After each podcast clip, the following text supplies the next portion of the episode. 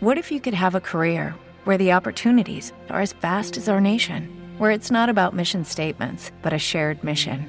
At U.S. Customs and Border Protection, we go beyond to protect more than borders from ship to shore, air to ground, cities to local communities. CBP agents and officers are keeping people safe.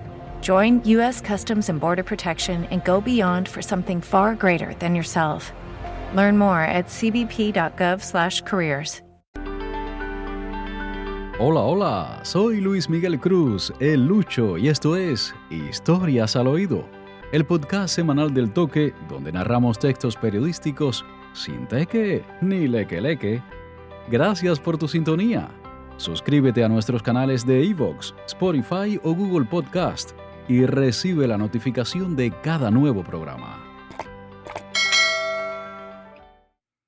Del capítulo anterior titulado ¿Qué ha pasado con el café en Cuba? Parte 1, leo comentarios de foristas publicados en eltoque.com. Marisol Pérez pregunta, ¿Qué ha pasado con el café en Cuba? ¿Y con la leche, y el pan, los medicamentos, el papel higiénico? Por favor, es vergonzoso. José Luis comenta, Dentro de las medidas, no aparece reducción del número de entidades parásitas que lastran el desarrollo no solo del café, sino de la agricultura en general. Y Delgada dice, La verdad que me impresiona su trabajo. Les deseo muchos éxitos. Gracias por brindar tan valiosa información acerca del café. Me quedé impresionada. Mil gracias a estos foristas por dejarnos sus comentarios en eltoque.com. Al final del programa de hoy leeremos más comentarios de internautas, quienes nos escribieron en YouTube. Y ahora nuestro episodio de hoy. ¿Qué ha pasado con el café en Cuba? Parte 2. Texto periodístico Laura Seco Pacheco. Narración Luis Miguel Cruz. El Lucho. Pérdidas en el corazón de la industria cafetalera cubana. Pero no todo se debe a la poca producción de granos. Al interior de la industria, la tarea ordenamiento ha causado daños que inciden directamente en las ganancias de las empresas estatales y, por tanto, en el bolsillo de los trabajadores y su motivación por trabajar. Por ejemplo, el 26 de febrero de 2023, el periódico Venceremos de la provincia de Guantánamo publicó un reportaje que aborda las pérdidas de 300 millones de pesos. Sí, como lo has escuchado, 300 millones de pesos cubanos en los dos últimos años, de la empresa procesadora de café Asdrúbal López, la principal exportadora del grano en Cuba.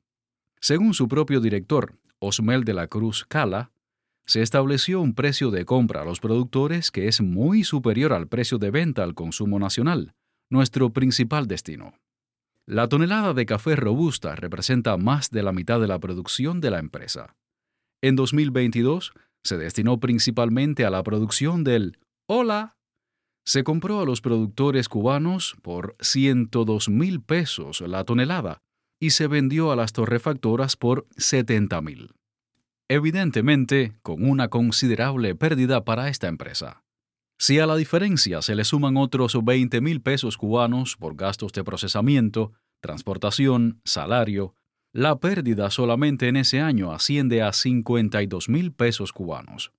Por tanto, no existe una correspondencia entre el precio de compra de café a los campesinos y el precio al que puede venderse a las torrefactoras estatales. La empresa procesadora de café Asdrúbal López de Guantánamo procesó en la última cosecha 2.300 toneladas. De ellas, 497 fueron destinadas a la exportación a razón de 5 mil dólares americanos la tonelada en el mercado mundial. En Cuba, la procesadora de café le paga al productor campesino por una tonelada de café arábigo de primera calidad el precio de 228 mil pesos cubanos. Pero al aplicar el cambio de un dólar por 24 pesos, establecido para las empresas, las ganancias no solo disminuyen, sino que se traducen en pérdidas de miles y miles de pesos para las entidades estatales. Pero esta no es la única empresa con notables pérdidas económicas. Las procesadoras Eladio Machín de Cienfuegos y Luis Bocourt de Artemisa se encuentran en situaciones semejantes, pues no obtienen ganancias. En agosto de 2022, Carlos Espinosa Piedra, director de la procesadora artemiseña, explicó al medio estatal online Cuba Debate que el Estado subió el precio de compra a los productores sin tener en cuenta la cadena de valores del café, el cual requiere un proceso de tratamiento. De esta forma, en 2021, la procesadora de Artemisa compró la tonelada de café arábigo a 149 mil pesos cubanos y la vendió a 71.939, y la de variedad robusta a más de 83 mil pesos y la vendió a 46.200. Es decir, casi a la mitad del precio de compra. Aquí puede verse evidentemente que los números están invertidos. Lo que debiera ser una ganancia por la venta del producto resulta totalmente una pérdida. Debido a la notable diferencia de precios en la compra y venta, las pérdidas del año pasado ascendieron a más de 9 millones de pesos, se lamentó el directivo Carlos Espinosa Piedra. El también director de la Louis Bocourt señaló que la situación influye directamente en los estímulos monetarios de sus trabajadores y en las utilidades al cierre de cada trimestre. De un salario promedio planificado de 3.900 pesos, solamente se alcanzó la cifra de 3.270 en la procesadora artemiseña. Así, el camino para estas procesadoras en busca de la rentabilidad ha sido la exportación, a pesar de las desavenencias con el mercado cambiario. La procesadora de Artemisa exportó hasta agosto de 2022 36 toneladas hacia Holanda y Japón, 18 toneladas de serrano superior e igual cantidad de serrano lavado. Se planificaba la exportación de 18 toneladas más hasta finales del año 2022. El buen café para exportar. La Organización Internacional del Café, OIC, reúne al 98% de los gobiernos importadores, exportadores de café en todo el mundo. Según las cifras publicadas por la Organización Internacional del Café, durante el año agrícola 2019-2020, en Cuba se produjeron 130.000 sacos de 60 kilogramos del grano, aunque el consumo interno en igual periodo fue casi el doble, con 216.000 sacos de café. Es decir, que las cubanas y cubanos en Cuba sí que tomamos café. Para 2019, las exportaciones de café eran de 22.000 sacos, pero el organismo no tiene recogidas las cifras de las importaciones cubanas. Por su parte, el Observatorio de Complejidad Económica registra que en 2020 la exportación total de café cubano fue de 5.07 millones de toneladas, con Japón, Suiza y Alemania como principales destinos. En cambio, las importaciones del café hacia el mercado interno cubano prácticamente triplicaron las exportaciones. Cuba pagó 15.5 millones de dólares por traer café a la isla, principalmente desde México y Brasil.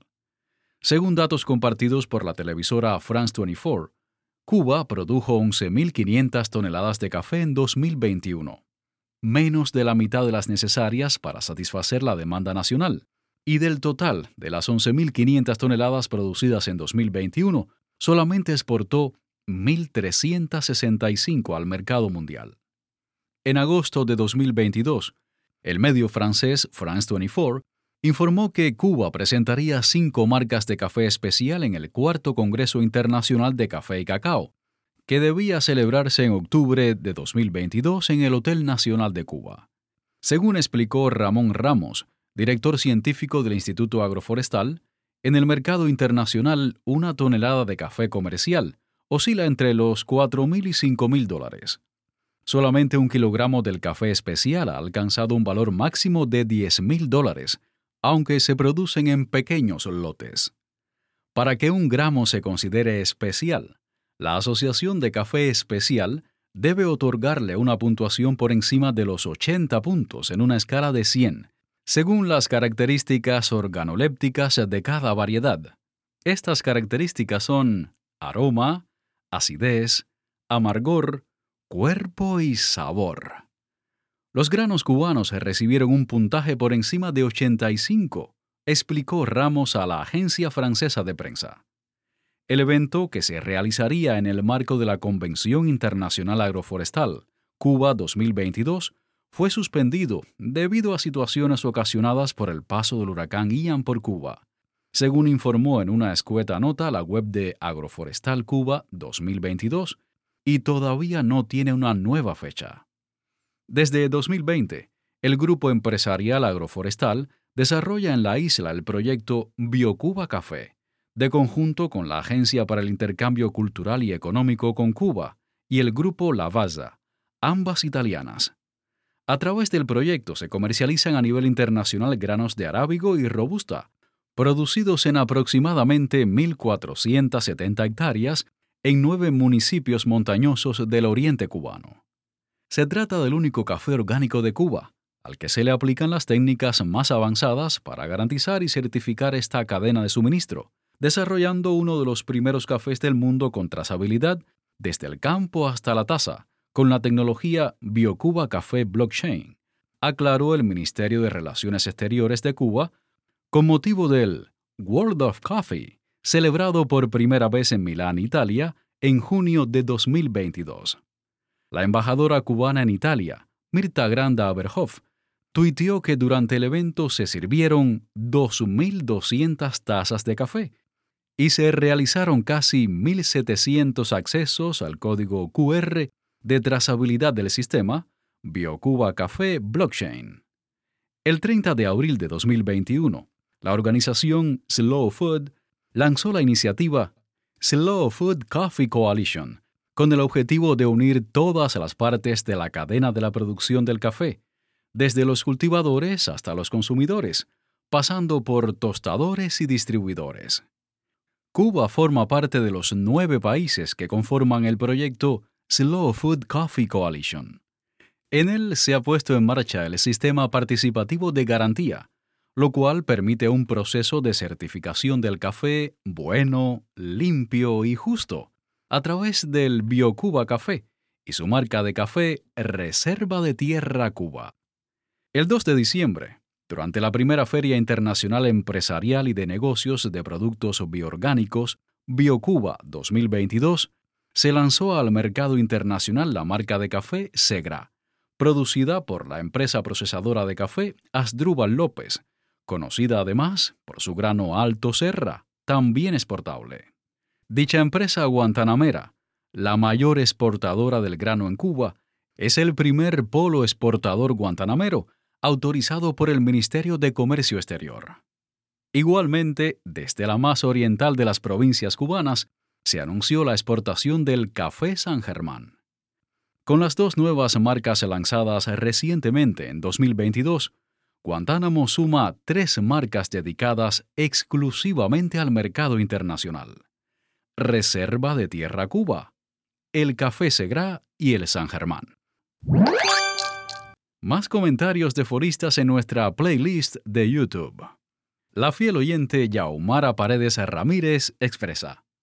Hola Lucho, las proyecciones y estadísticas del gobierno cubano ya sabemos que solo sirven para rellenar papeles.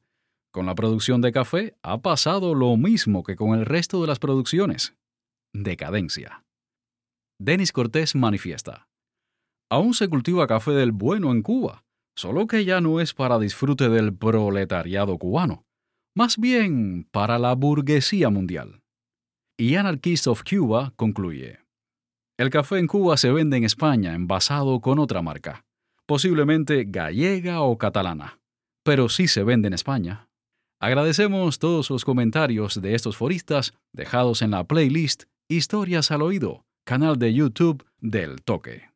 Has escuchado Historias al Oído. Episodio ¿Qué ha pasado con el café en Cuba? Parte 2. Texto periodístico Laura Seco Pacheco. Narración Luis Miguel Cruz, El Lucho, música, fragmentos del tema Ay Mama Inés, de la autoría de Eliseo Grenet, en voz de Bola de Nieve. Pero Belén, Belén, Belén, ¿a dónde anda tu metía? Que en María, yo te y no te. Ay, chicos, yo estaba en casa de madrina, que ella me mandó a buscar, que en eso la de la esquina, que ella vive en el Ay, ay, mamá Inés, ay, mamá Inés, todos los negros tomamos café. Ay, mamá Inés, ay, mamá Inés, todos los negros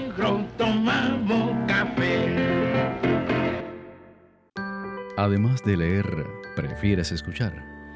Historias al oído trae las mejores historias del toque narradas por el Lucho. En su voz las historias cobran vida. Personajes, locaciones, culturas. Historias al oído, dedicado a las personas con discapacidad visual y a todos aquellos que disfrutan la narración. Historias al oído, un podcast semanal del toque, sin teque ni leque leque.